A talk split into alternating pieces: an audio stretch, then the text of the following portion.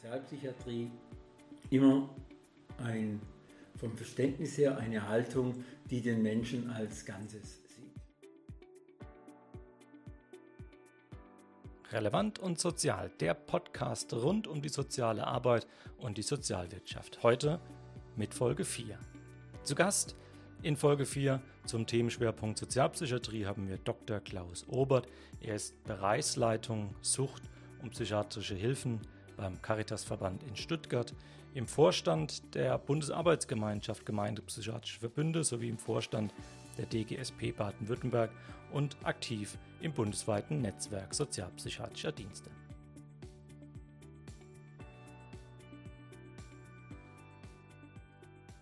Herzlich willkommen, Herr Obert. Vielen Dank, auch herzlich willkommen hier in meinem Büro.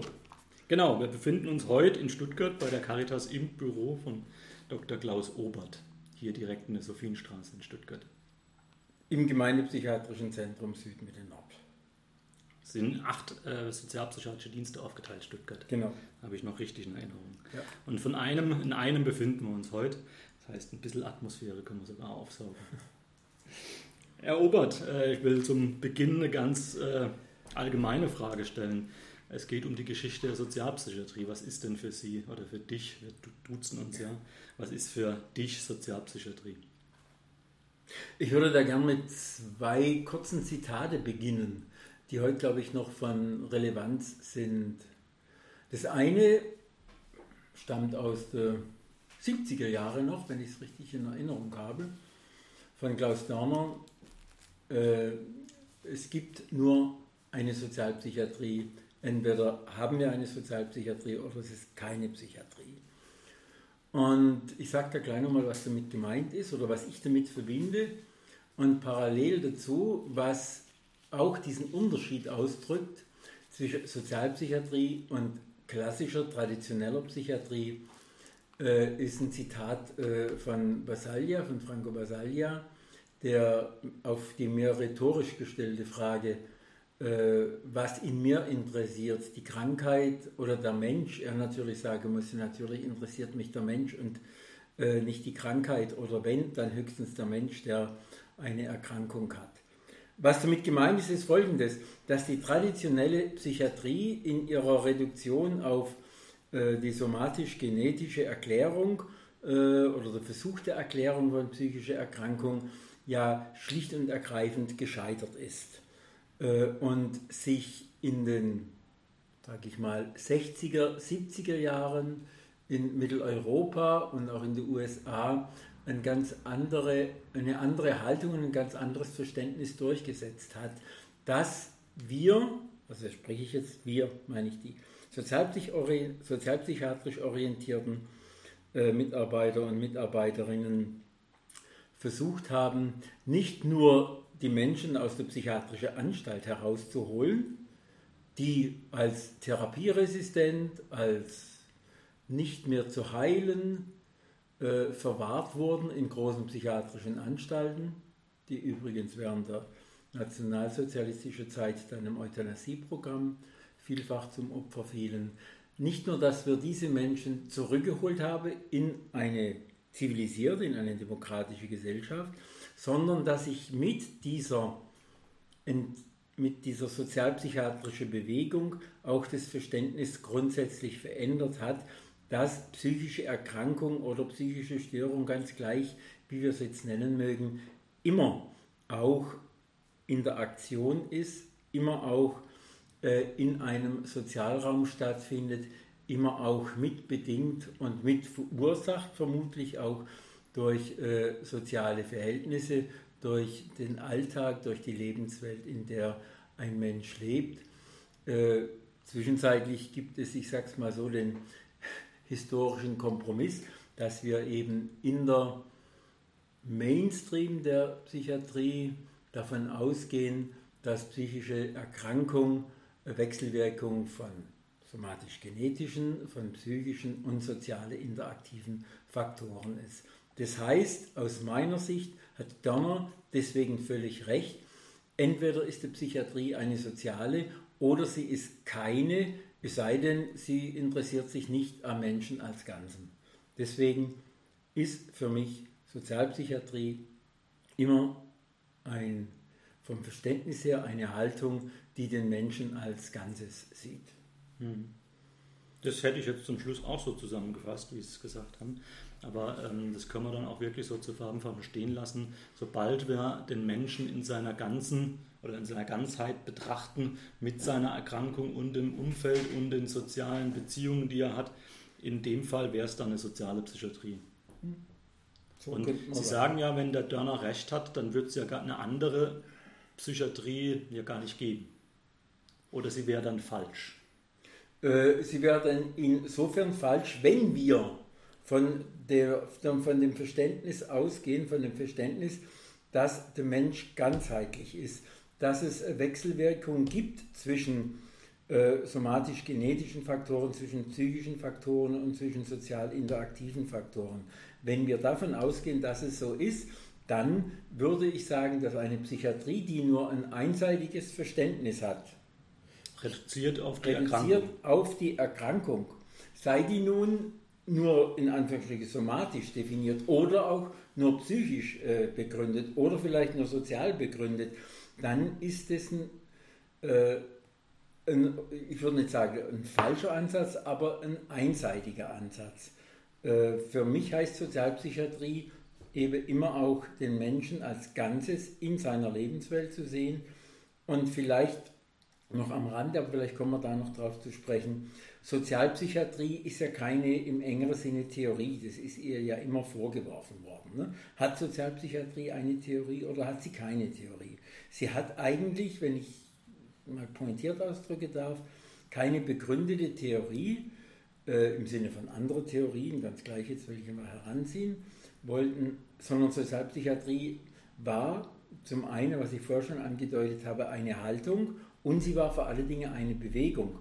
Sozialpsychiatrische, Be sozialpsychiatrische Bewegung heißt im Prinzip eine gesellschaftskritische, politisch verstandene, ethisch-moralische Bewegung auf die Unsäglichkeiten bei uns in Deutschland des Nationalsozialismus im Zuge des Euthanasieprogramms, aber auch gegen die vereinseitigte, reduzierte äh, Betreuung und Begleitung des Menschen, indem man ihn dann unter dem Siegel der körperlich definierte, genetisch definierte Erkrankung in psychiatrische Anstalten wegschloss. Deswegen sozialpsychiatrische Bewegung oder Sozialpsychiatrie immer auch eine gesellschaftskritische, aus meiner Sicht politisch zu verstehende ethisch-moralische Bewegung. Hm.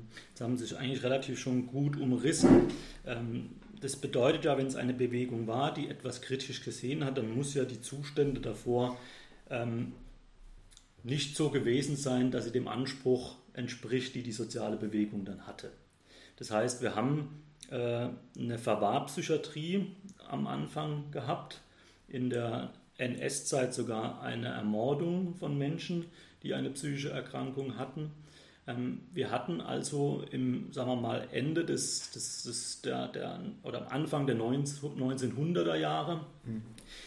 in Deutschland eher eine Psychiatrie, die die Menschen in, in Anstalten verwahrt hat, die außerhalb der Städte liegen. Mhm. Ja? Ähm, die soziale Bewegung hat es dann versucht ähm, zu ändern und es entstand damals 1975 dann die Psychiatrie-Enquete.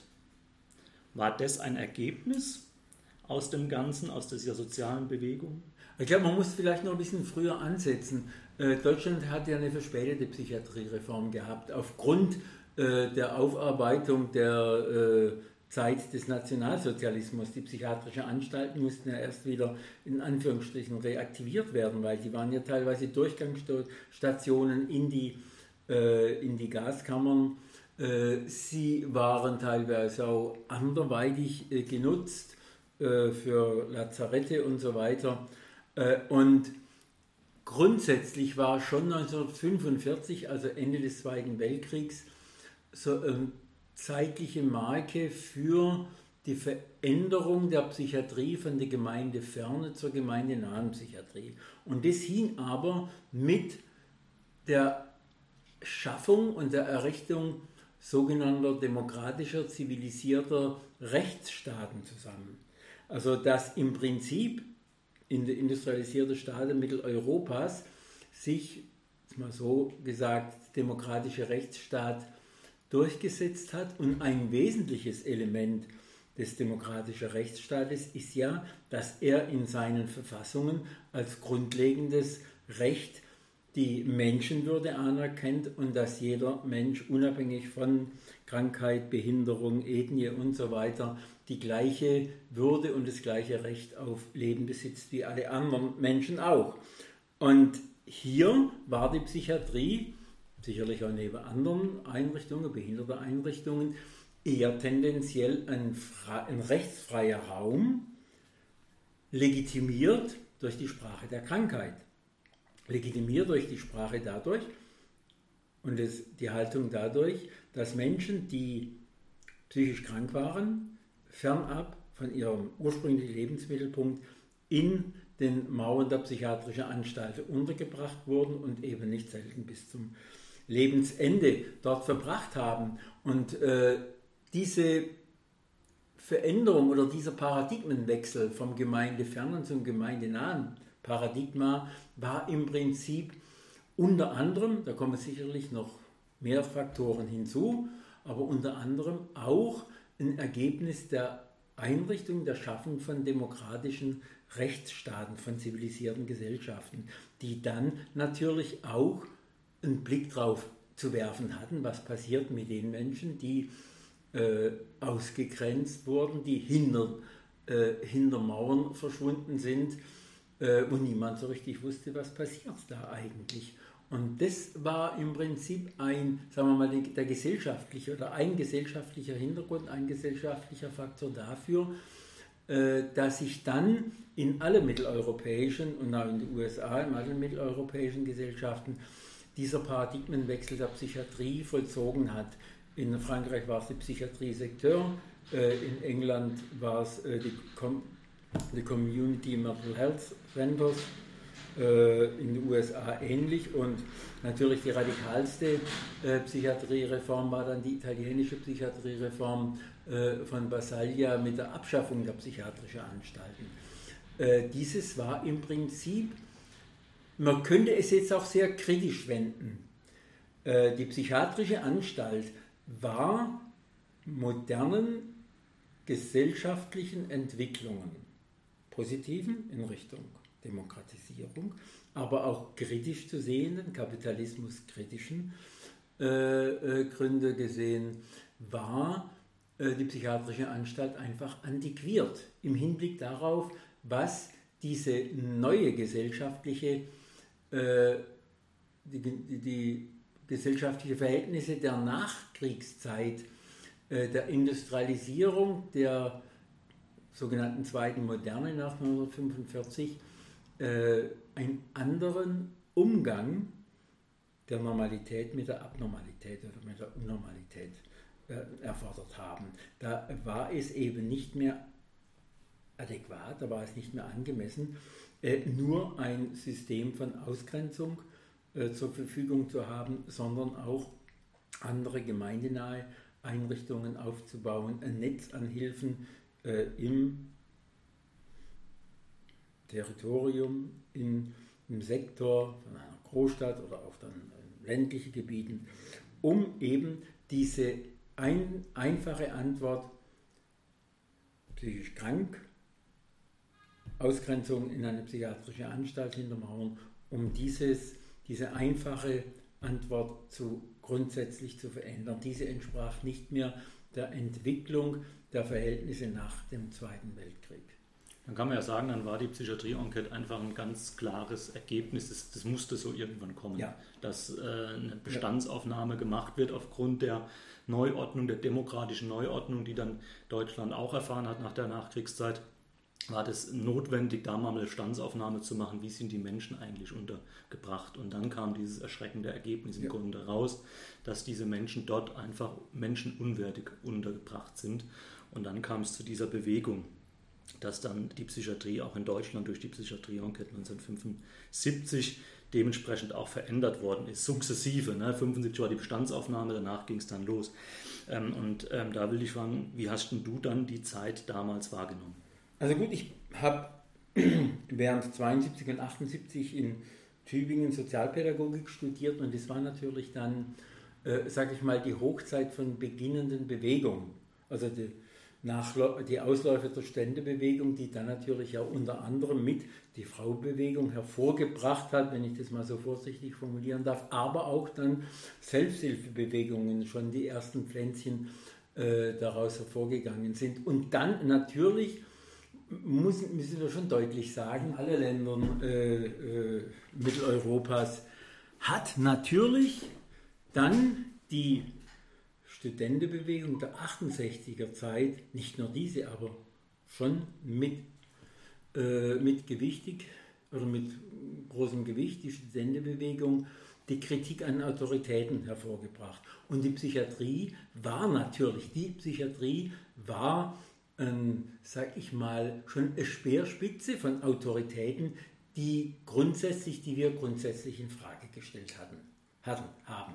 Sowohl ihre Strukturen, also Anstalten, Menschen dort unterzubringen, Menschenrechte zu übertreten im Namen von Krankheit und dann natürlich auch dieses Verständnis von Krankheit und Gesundheit, des Menschenbild, das im Prinzip hier einseitige äh, Herrschaft von der Psychiatrie über äh, die Patienten ausgeübt wurden und wie es Besalje mal formuliert hat, dass äh, die Patienten nur in der Sprache der Krankheit sprechen durften, wann der Psychiater es ihm erlaubt hat.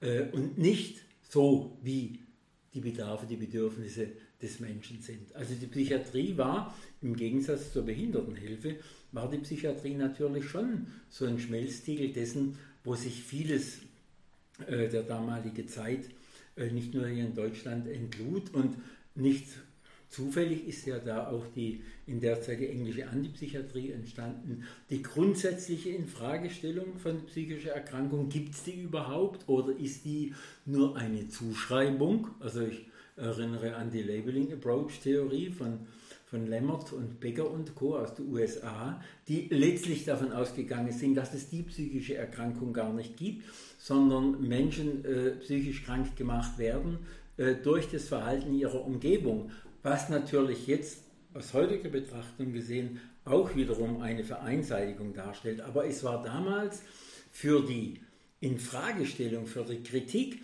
an diesem Monolith, psychiatrische Anstalt und diese legitimierende reduktive äh, Begründung von Krankheit äh, auf körperlicher, auf genetischer Basis, da war eine solche Kritik, die natürlich auch sehr radikal war, war aber absolut nötig, um diesen Monolith überhaupt aufzubrechen. Mhm. Natürlich war dann, ich kann mich in die 70er Jahre erinnern, als ich mich dann für die Psychiatrie begonnen habe zu interessieren, war das natürlich dann sogenannte ideologische Grabenkämpfe.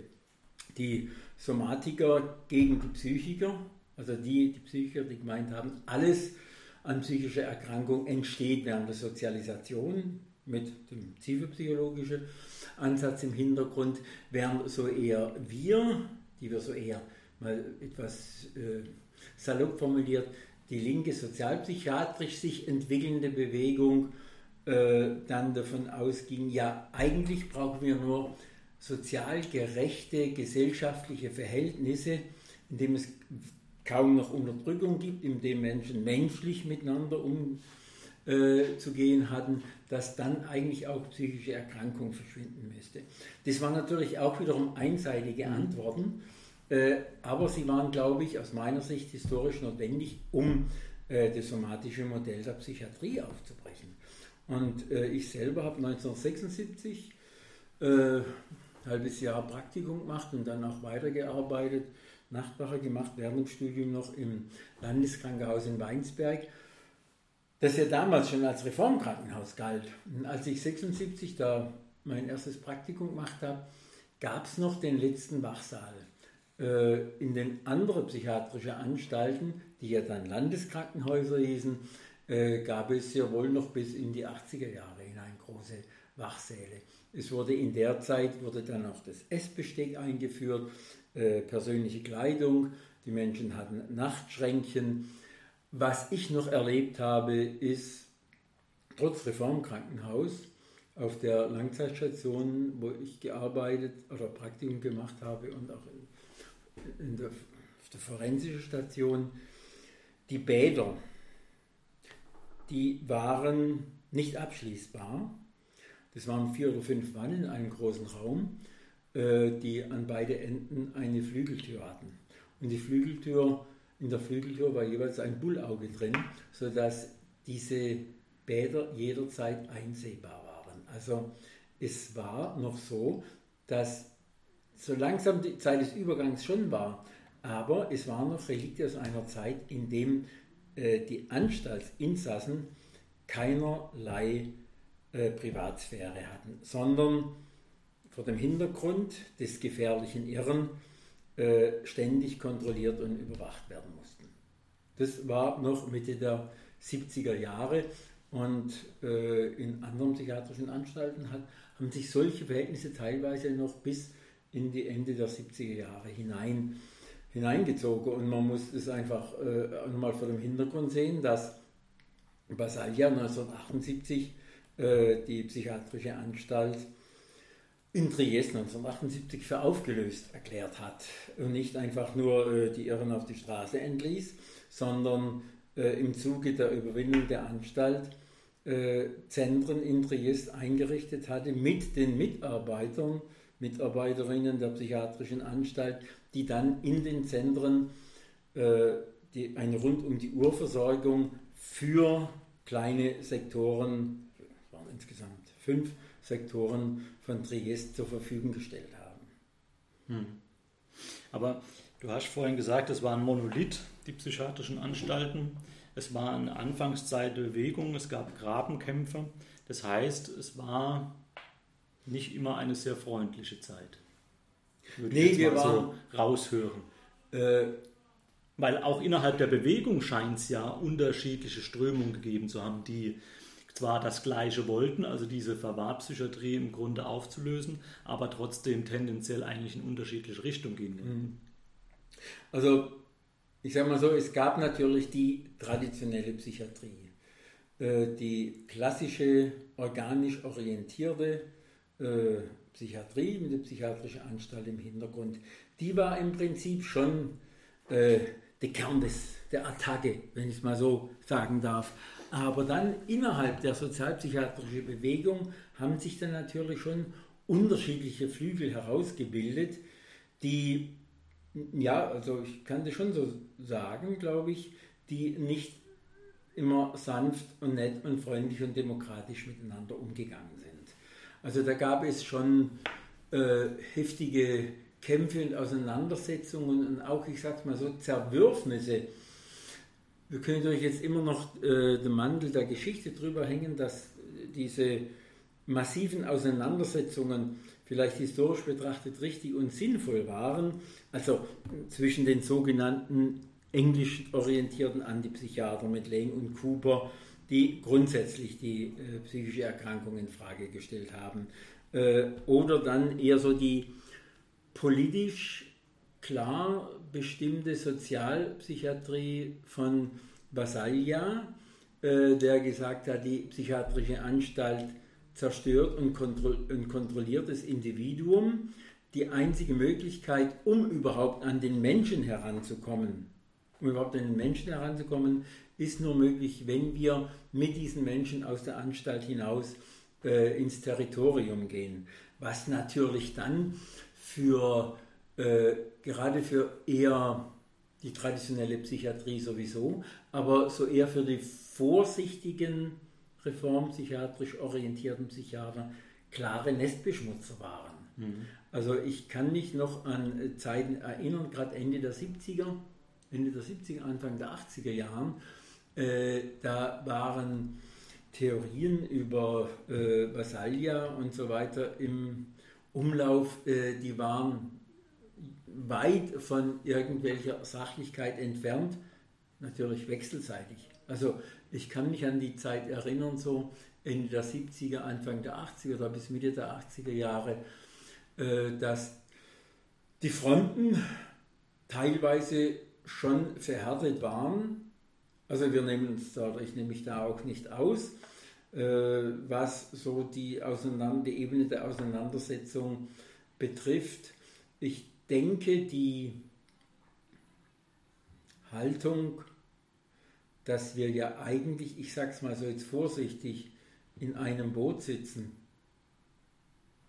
Psychiatrieerfahrene, Profis und Angehörige äh, und vielleicht ganz andere, sage ich mal, Gegner oder Gegner würde ich gar nicht sagen, Akteure wichtig sind, um das Ziel, dass alle Menschen Recht und eine Pflicht darauf haben, im Gemeinwesen zu leben, dass vielleicht erst dann nach und nach in den 90er, in den 2000er Jahre und so weiter sich diese Haltung durchgesetzt hat, äh, dass Kooperation vielleicht wichtiger ist, als sich gegenseitig ideologisch aufs Haupt zu hauen.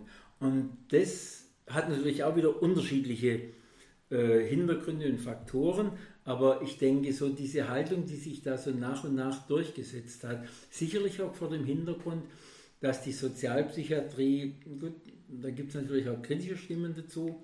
Manche sagen ja, die Sozialpsychiatrie gibt es vielleicht gar nicht mehr, die ist äh, tot oder was heißt heute überhaupt Sozialpsychiatrie.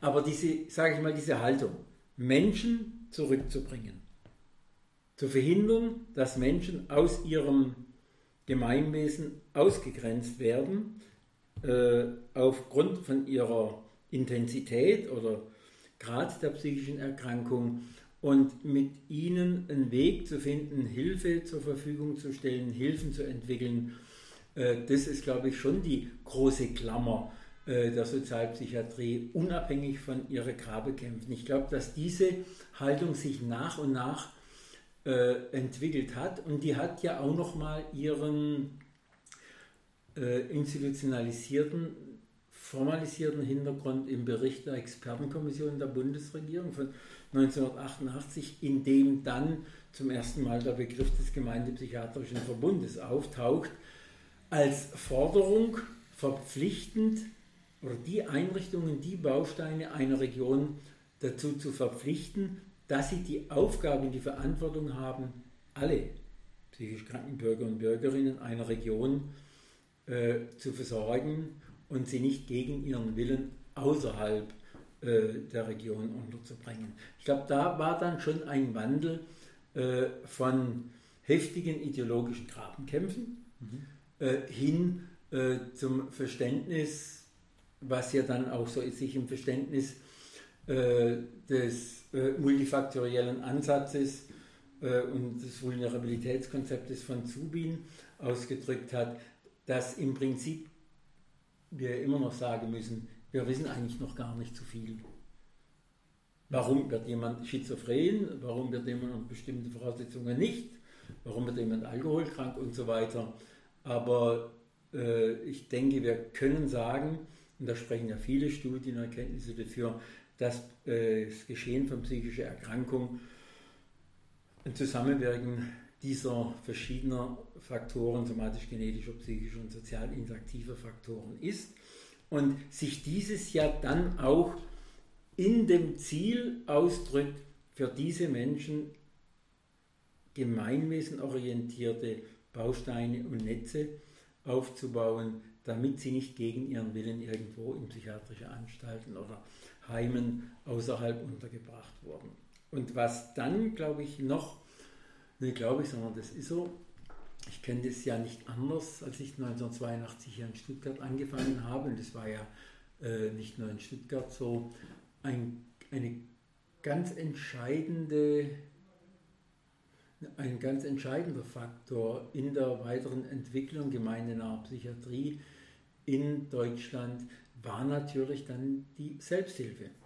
Die Selbsthilfebewegung, die sich in einzelnen Regionen in äh, landesweit und auch bundesweit organisiert hat und mehr und mehr ernst genommen wurde, wahrgenommen wurde als Akteur äh, im Hinblick auf fachpolitische Auseinandersetzungen, aber auch im Hinblick auf ein, äh, als Ansprechpartner, Ansprechpartnerin zu fungieren für Betroffene, die sich unter sich, unter ihresgleichen versammeln wollten und mit der Selbsthilfebewegung natürlich auch nochmal das Verständnis der Professionellen immer wieder, Gott sei Dank, immer wieder in Frage gestellt wird.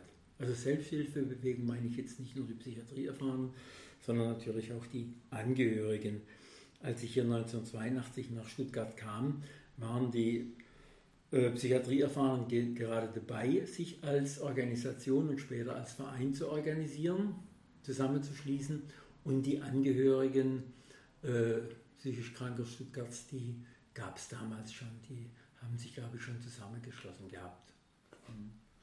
Du hast jetzt einige Punkte genannt. Ähm, wenn du jetzt mal so rückblickend schauen müsstest, was war der wichtigste Schritt, dass, damit es zu dieser sozialpsychiatrischen Haltung, gemeindepsychiatrischen Haltung, die wir momentan haben, dass sich die entwickeln konnte? Was war von den vielen Faktoren, die du gerade genannt hast, glaube ich, der wichtigste für dich?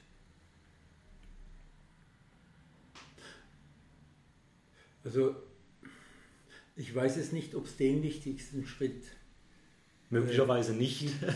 aber äh, ich sage mal, ein ganz zentrales Moment ist, dass es, zumindest, vielleicht ist es heute anders, aber damals, dass es in Regionen Profis gab, ganz gleich jetzt ob Psychiater oder Sozialarbeit oder Pfleger, die sich zusammenschlossen oder zusammengeschlossen haben, gesagt haben, wir wollen so nicht weiterarbeiten. Wir müssen die Psychiatrie äh, reformieren, wir müssen die Psychiatrie humanisieren.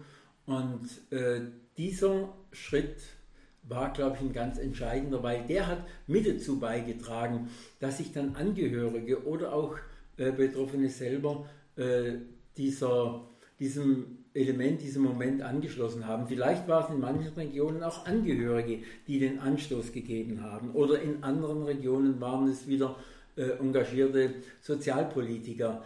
Aber wenn, so waren zumindest die Erfahrungen hier in Stuttgart, aber sicherlich nicht nur hier, äh, wenn es keine engagierten Profis gab, äh, die mit Selbsthilfe und mit der Politik versucht haben, äh, den Paradigmenwechsel zu vollziehen, dann würde ich sagen, wäre es oder ist es schwierig, äh, hier etwas zu bewegen. Also das war für mich schon so ein ganz entscheidender Schritt, unabhängig jetzt mal von ökonomischen, politischen Verhältnissen und anderen Faktoren, die eine Rolle spielen. Mhm.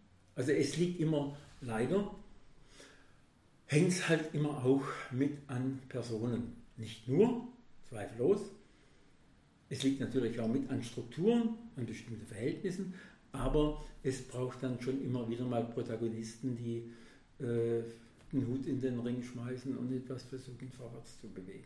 Mutig zu sein.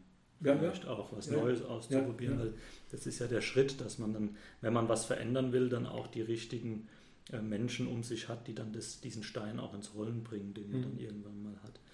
Ähm, ein bisschen hatten wir schon auf Baden-Württemberg den Blick, aber gehen wir nochmal spezieller rein, wie der Weg in Baden-Württemberg war. Ich könnte mir vorstellen, er war trotzdem sehr heterogen und, und unterschiedlich. Sie haben gesagt, Weinsberg war eher ein, eine Region, wo es vielleicht mal die Klinik auch sehr fortschrittlich war. Ähm, wie hast du es wahrgenommen in Baden-Württemberg? Waren wir eher fortschrittlicher oder waren wir eher zurückhaltender? Und vorsichtiger bei der Reformbewegung. Es wäre jetzt mal interessant, da äh, noch Psychiater aus der damaligen Zeit zu hören. Meine äh, Hypothese ist, dass in Baden-Württemberg, zumindest was die Entwicklung im ambulanten Bereich betrifft, diese Entwicklung vorrangig von draußen begann und nicht von Chefärzten in den Kliniken, äh, so wie in Norddeutschland, ne, mit Werner in Gütersloh, mit äh, Perksen in, in Bielefeld, mit Feldhin in Mönchengladbach und, und, und, oder mit Wolf und Kisker in Hannover.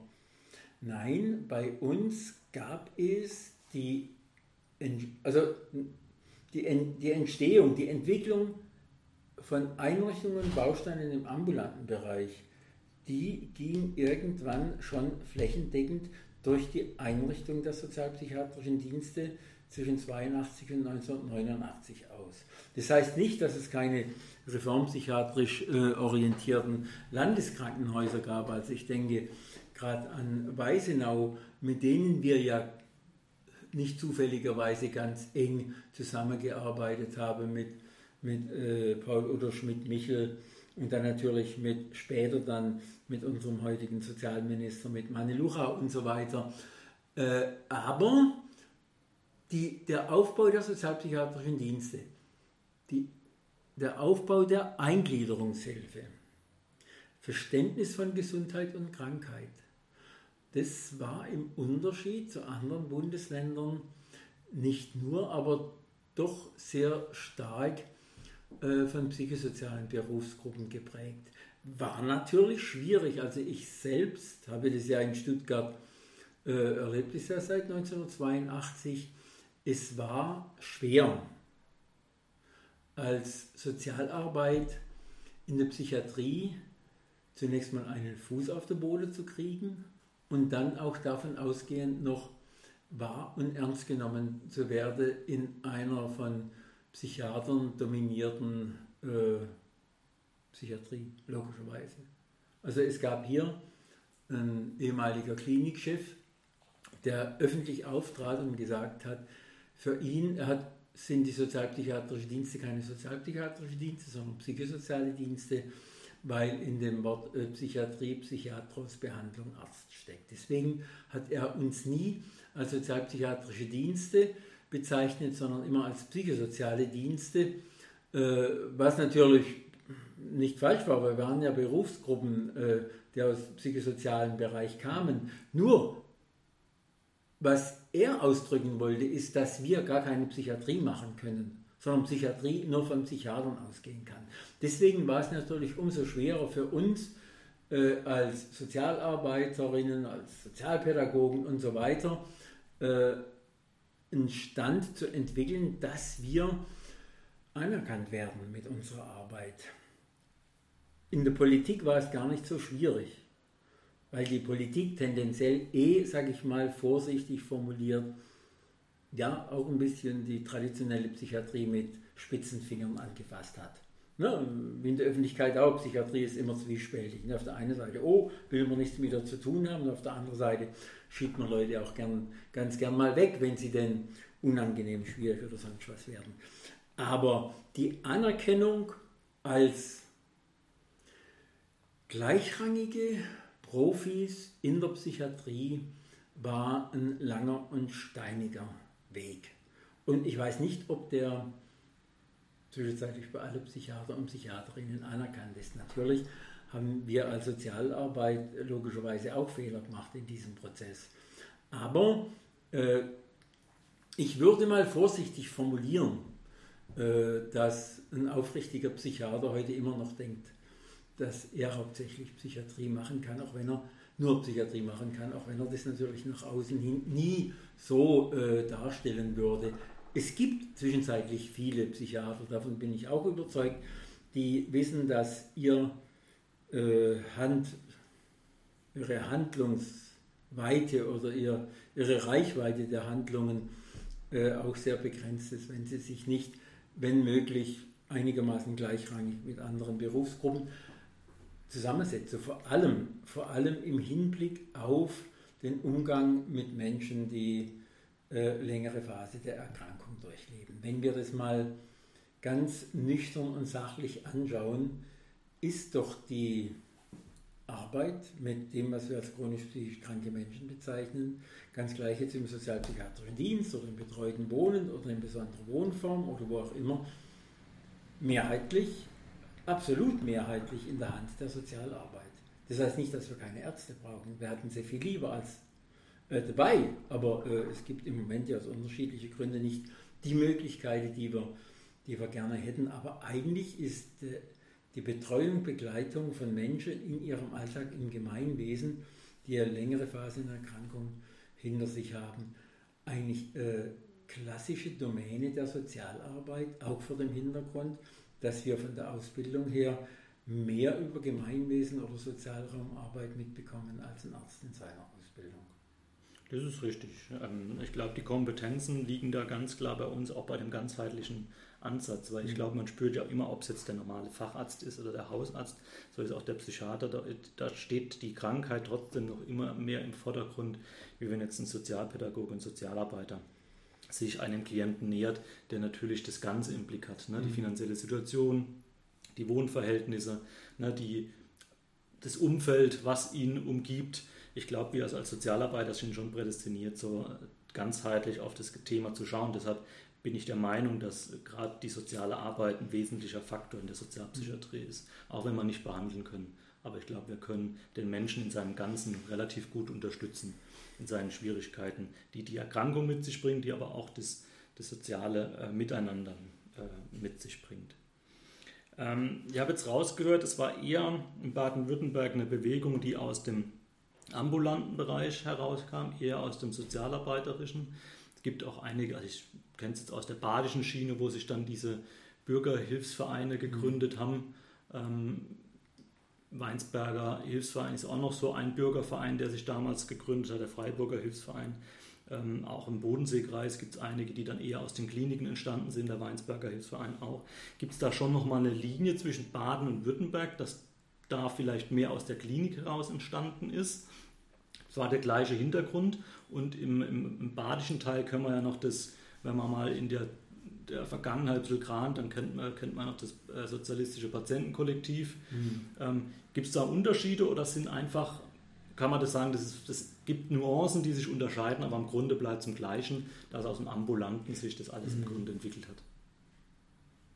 Also ich möchte es nicht behaupten, dass äh, es 100% die Sozialarbeit war, die die ambulante Arbeit äh, hier in Baden-Württemberg auf den Weg gebracht hat. Natürlich gab es diese äh, verschiedenen Bewegungen, Frankfurter äh, Freiburger Hilfsgemeinschaft, äh, dann die Arkade äh, in Ravensburg, die Pauline, aber die sind ja alle erst, außer der Freiburger Hilfsgemeinschaft, die eine Sonderrolle hier hat, die sind ja auch alle erst Ende der 80er, Anfang der 90er Jahre entstanden. Äh, Weinsberger Hilfsverein, Hilfsverein, ne? Hilfsverein, ja. Hilfsverein äh, der war noch, glaube ich, Ende der 70er, Anfang der 80er, aber auch nicht von einem Arzt, sondern von einem Psychologen mhm. äh, ins, Leben, ins Leben gerufen.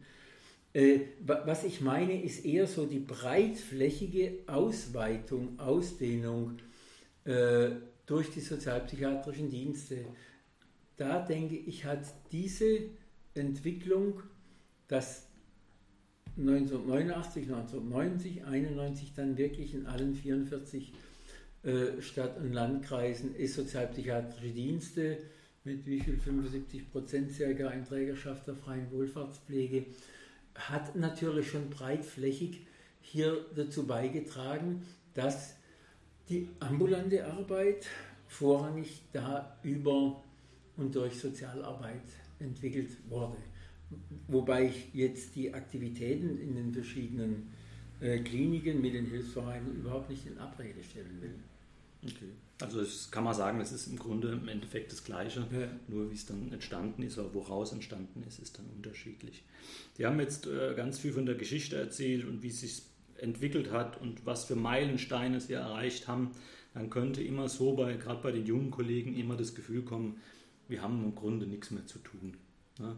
Wir schauen auf eine grandiose Vergangenheit zurück. Es wurde so viel erreicht in den letzten 50 mhm. Jahren, was die Sozialpsychiatrie angeht. Ähm, eine Frage vorab, bevor man zu der Frage kommt, was noch äh, verändert werden könnte. Wie sieht denn für dich eine gute zukünftige sozialpsychiatrische Versorgung aus in Baden-Württemberg? Ja gut, ich denke, äh, diese Frage verbindet sich ja damit, äh, was für Herausforderungen und Aufgaben es noch gibt. Ähm, was ganz Wesentliches, was wir in dem Maße nicht erreicht haben. Und das sind wirklich Aufgaben der Zukunft nach wie vor. Ähm, erstens die weitere Verringerung von Zwang und Gewalt in der psychiatrischen Versorgung.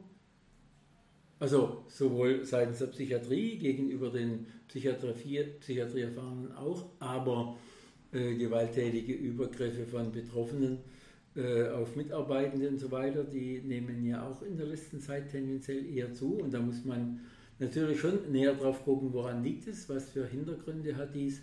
Also dieser ganze Themenkomplex, eine gewaltfreiere, ich möchte gar nicht von gewaltfreier Psychiatrie zu sprechen, von einer gewaltfreieren Psychiatrie, das ist eine Aufgabe, die wir in die wir in dem Maße, wie wir es als Utopie uns vorgenommen haben, äh, noch nicht erreicht haben. Also äh, wir sind auf dem Weg, regionale Versorgungsverpflichtung umzusetzen, Gott sei Dank, heißt aber, äh, dass wir dann äh, über geschlossene Wohnplätze in den Regionen nachdenken. Hat zumindest den Vorteil, dass diese Menschen nicht irgendwo im Schwäbischen Wald oder in Oberbayern in irgendwelchen äh, geschlossenen Wohnheimen äh, äh, enden oder dort untergebracht werden, heißt aber auch, dass wir überlegen müssen, wie halten wir es mit geschlossenen Wohnplätzen und wie können wir die Zahl begrenzen und wie wird in den, dann, wenn es geschlossene Wohnplätze gibt, was heißt dann sozialpsychiatrische Arbeit dort? Die Vermeidung und Verringerung oder weitere Vermeidung und Verringerung von Gewalt ist natürlich auch eine präventive Aufgabe. Und da spielen natürlich die sozialpsychiatrischen Dienste eine große Rolle, die jetzt nicht sehr üppig ausgestattet sind, sowohl von ihrer, äh, von ihrer Stellekapazitäten her betrachtet, aber auch, und das ist etwas, was in den nächsten Jahren oder ja, vielleicht dauert es auch noch länger, kontinuierlich weiterentwickelt werden sollte, äh, die äh, Miteinbeziehung von sozialpsych sozialpsychiatrisch orientierten Ärzten und Ärztinnen in die Arbeit, weil äh, ich bin mir da absolut sicher, es hängt auch mit eigenen Erfahrungen in den vergangenen 40 Jahren zusammen, äh, dass wenn wir flexibel arbeitende Ärzte in den sozialpsychiatrischen Diensten oder gemeindepsychiatrischen Zentren äh, hätten, vielleicht auch nur halbtags oder an drei halben Tagen, die flexibel mit uns Hausbesuche machen könnten oder was auch immer nötig ist, äh, dann würde ich sagen, mit dem entsprechenden Personalschlüssel der sozialpsychiatrischen Dienste, dass auf dem Weg hin äh, zur Zuspitzung von Krisen, die dann irgendwann chronifizieren, äh, dass da einiges im Vorfeld erreicht werden könnte. Also diese Arbeit im Vorfeld der geschlossenen Unterbringung und so weiter und dann auch, was eng wiederum damit zusammenhängt, auch eine Aufgabe, die es ja schon seit Beginn der Sozialpsychiatrie gibt. Deswegen heißt sie auch nicht umsonst Sozialpsychiatrie, äh, die Arbeit in und mit dem Gemeinwesen. Heute spricht man dann eher von Sozialraumarbeit, aber da sehe ich auch noch eine Aufgabe und Herausforderung, dass wir hier äh, unverändert äh, auf die Gemeinwesen auf den jeweiligen Sozialraum schauen müssen und schauen, wie kann dieser Sozialraum, wie kann das Gemeinwesen stärker in unsere Arbeit mit einbezogen werden. Also dieser spannende Spagat, den wir seit jeher haben, auf der einen Seite hochkompetente, von mir aus mit äh, zusätzlichen Ausbildungen unterlegte Einzelfallarbeit zu betreiben, auf der einen Seite, aber auf der anderen Seite nicht die Generalistik der Sozialarbeit zu vergessen. Das heißt, äh, eine äh, wesentliche Stütze oder Wurzel der Sozialarbeit heißt ja auch in und mit dem Sozialraum und nicht nur Einzelfallarbeit äh, umzusetzen. Dies wiederum würde bedeuten, dass wir Ressourcen, dass wir Methoden, Haltungen, Handlungsweisen weiterentwickeln müssen, nicht nur eine gute Einzelfallarbeit zu machen, sondern vielleicht sogar die Einzelfallarbeit nicht weniger werden zu lassen, aber den Einzelfall im Kontext seines Sozialraumes zu sehen und eher den Sozialraum zu stützen, Netze zu schaffen, Netze wieder herzustellen. Da denke ich, ist mit Sicherheit auch noch ein großes Feld der Herausforderung, die jetzt durch das Bundesteilhabegesetz nicht unbedingt äh, bislang zumindest gestärkt wird. Ich wollte es gerade sagen, weil momentan geht es ja eher dahingehend, dass man für den Einzelfall bezahlt werden. Deshalb ja. wäre meine nächste Frage ja. gewesen, wie schaffen wir das, wenn wir jetzt ja. gerade uns dahin entwickeln, dass äh, ne, die Unterstützung zwar für den äh, Betroffenen selbstbestimmt und personenzentriert sein soll, das würde ja genau dem widersprechen, was, was du gerade sagst, im, ein Stück weit, nicht in vollem Umfang, aber ne, weil Pflichtaufgabe ist es, diese Unterstützung wird gezahlt, mhm. ne, ist dann überhaupt dann noch dieser, sagen wir mal, der Topf an finanziellen Ressourcen dann noch so groß, um genau das, was man ja nicht auf den Einzelfall beziehen kann, sondern Prävention, vor Ort, Gemeinwesenarbeit, sozialraumorientiert, kann man ja nicht sagen, das ist jetzt für den Menschen gedacht, sondern da muss man ja das Ganze ein bisschen im Blick nehmen. Also für mich sind das schon zwei Seiten. Also zum einen haben wir, das, haben wir die sozialpsychiatrischen Dienste, die bei aller Schwierigkeit, dass da zusätzliche Ressourcen in den nächsten Jahren hinzukommen, würden oder können. Es würde schon ausreichen, wenn die sozialpsychiatrischen Dienste den Personalschlüssel hätten, den wir in Stuttgart haben. Ich glaube, da wäre schon viel erreicht. Äh, und diese, die sozialpsychiatrischen Dienste sind Dienste der Grundversorgung und pauschal finanziert. Das heißt, dort kann vorrangig auch versucht werden, wie zumindest sich der Aufgabe zu nähern, wie können wir stärker Sozialraum- und Gemeinwesenarbeit umsetzen, was die einzelfallorientierte Arbeit betrifft, denke ich, da müssen wir, und ich glaube nicht, dass das Gesetz es ausschließt, äh, wir müssen Wege finden, dass die Sozialraumarbeit, Arbeit mit Nachbarschaft und so weiter im Hinblick auf, äh, im Hinblick auf die Bedarfe des Betroffenen äh, mit berücksichtigt und finanziert werden. Das hört sich in der Theorie und auch im Gesetz sicherlich sehr gut an. Nur wie das dann äh, hinterher in der Hilfeplanung und in der Feststellung der Hilfeplanung und wie viele Stunden mit welchem, äh, mit welchen Merk mit welchen äh, Leistungen dann versehen der Betreffende begleitet wird. Das steht für mich heute noch etwas auf dem anderen Blatt. Ich hätte es gut gefunden, aber ich glaube, das ist illusorisch zum jetzigen Stand äh, auch hier in dem Bereich eine Pauschale für Sozialraumarbeit äh, zur Verfügung zu stellen. Also zwei Sachen, Sozialraumarbeit und damit auch präventive Arbeit in Verbindung mit Verringerung von, weiterer Verringerung von Zwang und Gewalt. Spielt ja aber, das hast du ja gesagt, ein Stück weit zusammen. Ja. Also diese und Verringerung von Zwang und Gewalt führt dadurch, dass wir präventiv schon frühzeitig Hilfen ja. an die Menschen bringen, die sie in dem Moment brauchen, um genau dann eventuell diese Zwangseinweisungen dann auch ein Stück weit zu vermeiden. Mhm. Was wäre denn so der wichtigste Schritt jetzt, ne, wenn man jetzt nur mal auf die zwei äh, zukünftigen Ziele, die reichen ja schon aus, weil die ja schon noch ein bisschen Zeit in Anspruch nehmen. Aber Prävention und Vermeidung von Zwang und Gewalt, äh, Vermeidung von Zwang und Gewalt, was wäre so ein wichtiger nächster Schritt, den wir jetzt tun könnten? Wir haben jetzt äh, seit 2015 das Psychiatrie-Krankenhilfegesetz in Baden-Württemberg. Ähm, was könnte ein nächster großer Schritt sein, genau zu den zwei Zielen zu gelangen?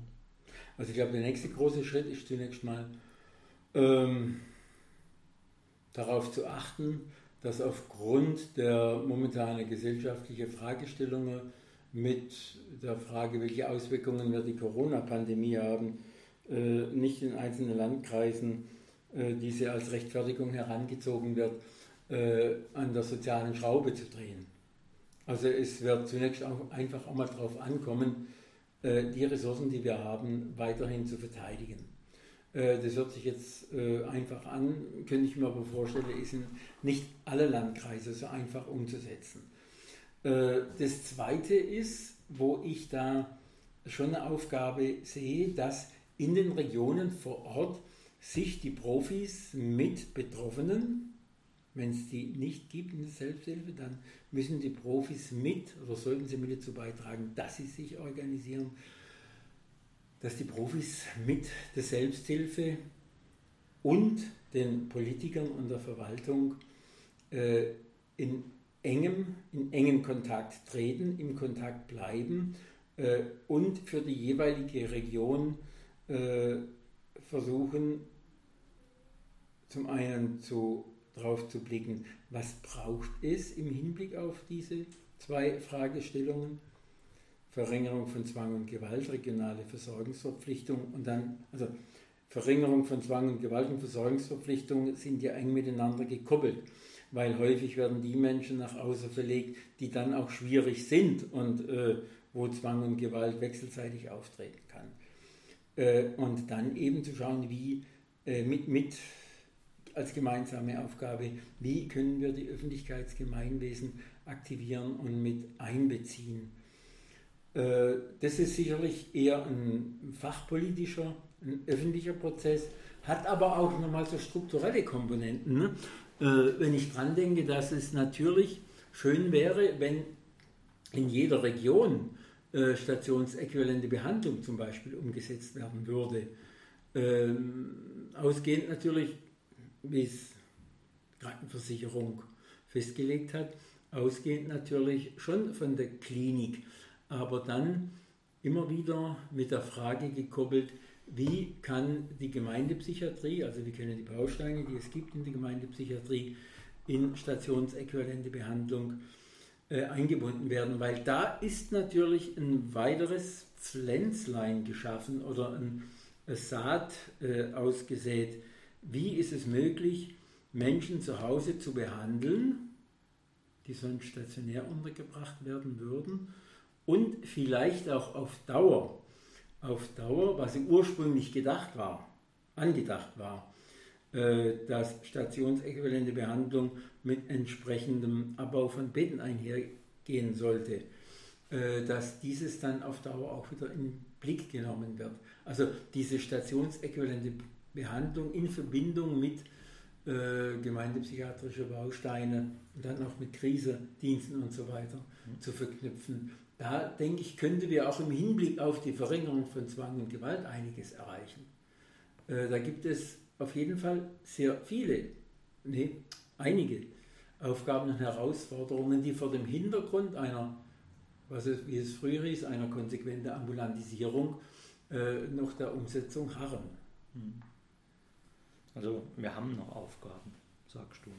Zweifellos. Also ich denke, weil einfach, nicht die Füße hochlegen. weil einfach Utopien aus der Anfangszeit der Sozialpsychiatrie immer noch nicht äh, realisiert sind, die vielleicht auch nie in Gänze zu realisieren sind, aber diese Aufgabe, eine demokratischere, eine humanere, eine gewaltfreiere Psychiatrie umzusetzen, die müsste eigentlich die zentrale Leitlinie aller Bausteine in der Psychiatrie sein. Weiterhin sein. Ne? Weiterhin sein, ja. weiterhin sein und in Verbindung mit einer äh, entsprechenden Gemeinwesenarbeit. Hm. Dankeschön. Wir haben jetzt sehr viel strukturell gesprochen.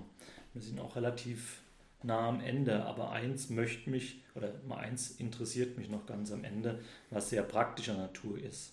Ich glaube, das treibt uns doch alle irgendwie in der Sozialpsychiatrie doch um. Wie kommen wir an die Menschen, die sehr schwer erkrankt sind, die eigentlich nicht freiwillig zu uns kommen, äh, die nicht die Unterstützung suchen, die vielleicht nicht das Umfeld haben, das, das, das sich bei uns meldet, damit es zu einer Hilfe kommt, die nicht aufgrund von ihrer Erkrankung zwangsweise dann doch irgendwie in die Klinik mal kommen und dann das Netz finden. Ich glaube, es gibt eine hohe Dunkelziffer von Menschen, die schwer psychisch erkrankt sind, aber keine Hilfe oder Unterstützung in jeglicher Form haben. Ich mhm. glaube, wir haben da immer noch was zu tun und was vor uns. Wie können wir den Personenkreis noch in Zukunft besser erreichen? Also ich nehme jetzt gerade mal Schnittstelle Wohnungslotfallhilfe, wo auch natürlich ein hoher Anteil ist.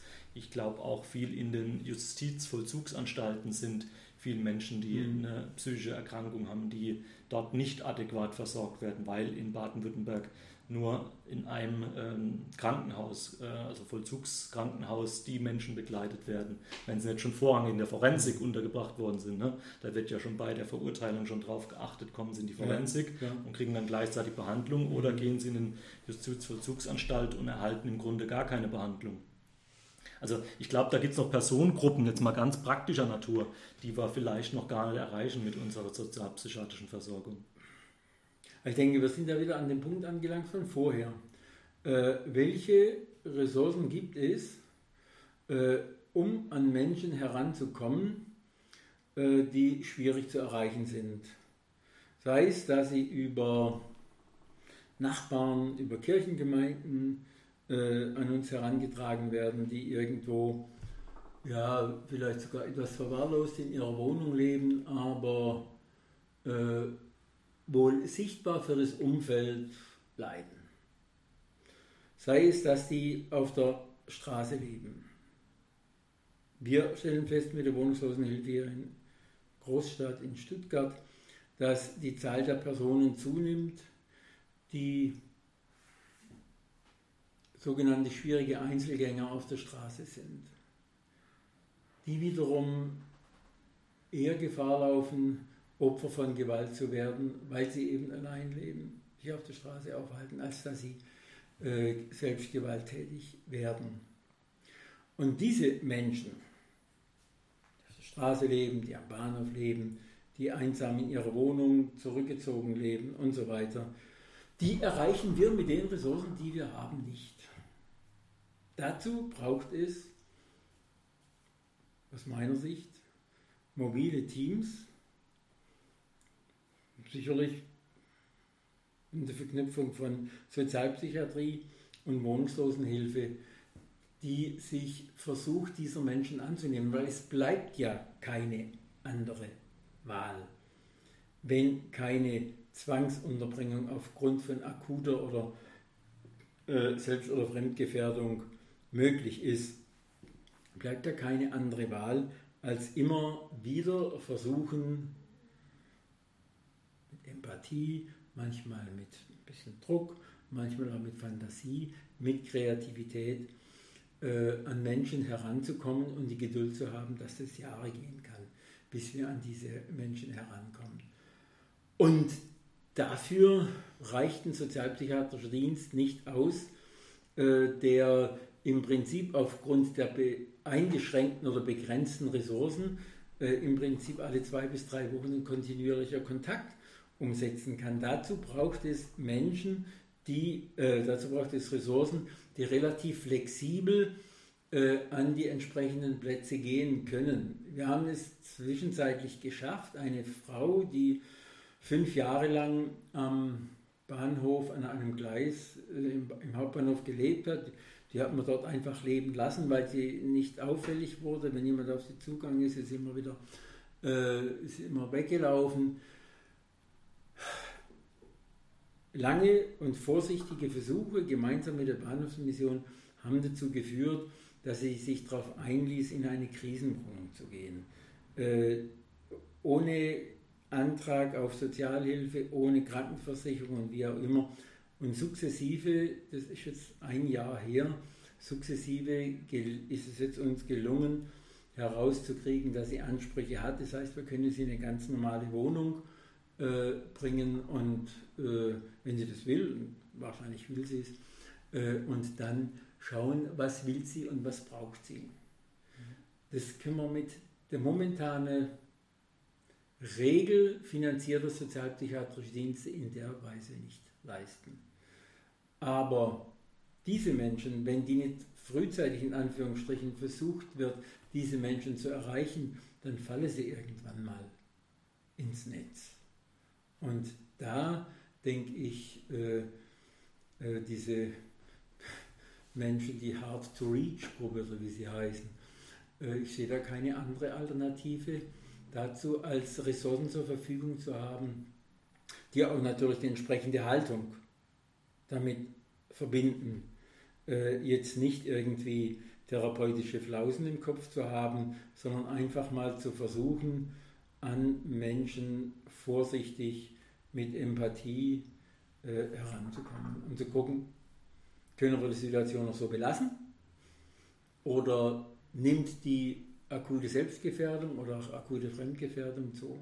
Aber hier äh, da in solche Fälle nicht die Geduld zu verlieren und sich Zeit zu lassen. Andere, sage ich mal, äh, größere Alternative sehe ich da nicht dazu. Aber wie gesagt, das ist aufwendig. Mhm. Man braucht einen langen Atmen, Atem, ja, habe ich jetzt rausgehört. Ne? Ja. Und das ist natürlich auch eine große Herausforderung dann für die Professionellen, die dort tätig sind. Welche Rolle könnten da die Selbsthilfe spielen? Weil in der dritten Sendung jetzt zu diesem Themenkomplex Sozialpsychiatrie haben wir natürlich die Selbsthilfe auch eingeladen. Aus Ihrer Sicht, welche, welche Rolle könnten denn die Selbsthilfe aus Sicht jetzt ne, von, der, von der professionellen Seite bei dem Prozess haben? Einmal diese schwer erreichbaren, die die, die wir jetzt noch nicht erreichen, aber auch in der Regelversorgung, wo wir schon erreichen. Welche Rolle können, kann da noch mehr die Selbsthilfe spielen? Die Selbsthilfe können in dieser, sowohl bei diesen Menschen, aber in der Regelversorgung einfach die Rolle spielen, die sie innehaben, dass sie aufgrund ihrer Erfahrungen, aufgrund ihrer Kompetenzen vielleicht eher an Menschen herankommen können, weil die eventuell die Haltung entwickeln oder die Haltung verinnerlicht haben, naja, jemand, dem es ähnlich ging oder ähnlich geht wie mir, dem könnte ich mich vielleicht eher öffnen als einem Profi, der eben äh, sein Handwerkszeug gelernt hat. Also da denke ich, dass die Selbsthilfe, egal ob Ex-In- oder Peer-Beratung gemeint, dass die hier schon eine wichtige Rolle übernehmen sollten und könnten und eigentlich dann auch zum zum Standard gehören, auch vor dem Hintergrund, äh, auch vor dem Hintergrund, dass ich so zurückblickend auf die letzten 30, 40 Jahre manchmal mich des Eindrucks nicht erwehren kann, dass die organisierte Selbsthilfe diesen Personenkreis kaum kennt. Sondern dass die organisierte Selbsthilfe natürlich sehr, sage ich mal, engagiert, organisiert, mit elaboriertem Code spricht und so weiter, äh, die sich mit ihrer Erkrankung auseinandergesetzt haben oder dabei sind, auseinanderzusetzen. Aber die Menschen, die auf der Straße leben, zum Beispiel, oder völlig zurückgezogen in ihrer Wohnung äh, mit komplexem Hilfebedarf, aber überhaupt kein Interesse an irgendeiner Auseinandersetzung mit psychischer Erkrankung haben, da würde ich mal behaupten, die sind bei der Selbsthilfe nicht so bekannt. Und deswegen wäre es gerade wichtig, hier äh, Ex-In-Absolventen, Absolventinnen oder Peer-Beratung mit dabei zu haben und zu gucken, welche Vorteile könnte es sein, wenn die Peer-Beratung da mit dabei wäre. Herzlichen Dank. Ich glaube, da haben wir schon mal was, wo wir nochmal auch mit der Selbsthilfe dann in der dritten Sendung besprechen können, wenn wir äh, Frau Nopper und Herr Höflacher dann bei uns in der Sendung haben, die dazu was sagen. Ich bedanke mich. Die Zeit ging wie im Fluge vorbei. Ähm, Sie haben mit zwei Zitaten begonnen. Jetzt habe ich mir während der Zeit überlegt, jetzt enden Sie auch mit einem Zitat. Sie haben die letzten Worte. Begonnen haben wir mit, was die Sozialpsychiatrie ausmacht und äh, jetzt mal auch in die Zukunft gesehen. Äh, gehören, gehören dir die letzten Sekunden. Tja, da fällt mir jetzt auf die Schnelle gar kein so äh, Zitat ein, vielleicht so ein ganz utopisches. Äh, seien wir realistisch, verlangen wir das Unmögliche. Das ist doch schön. Dann machen wir das. Ja. Richten an Politik, aber vielleicht auch an uns selbst. Das ist immer ganz, ganz wichtig, dass man selbst reflektiert ist.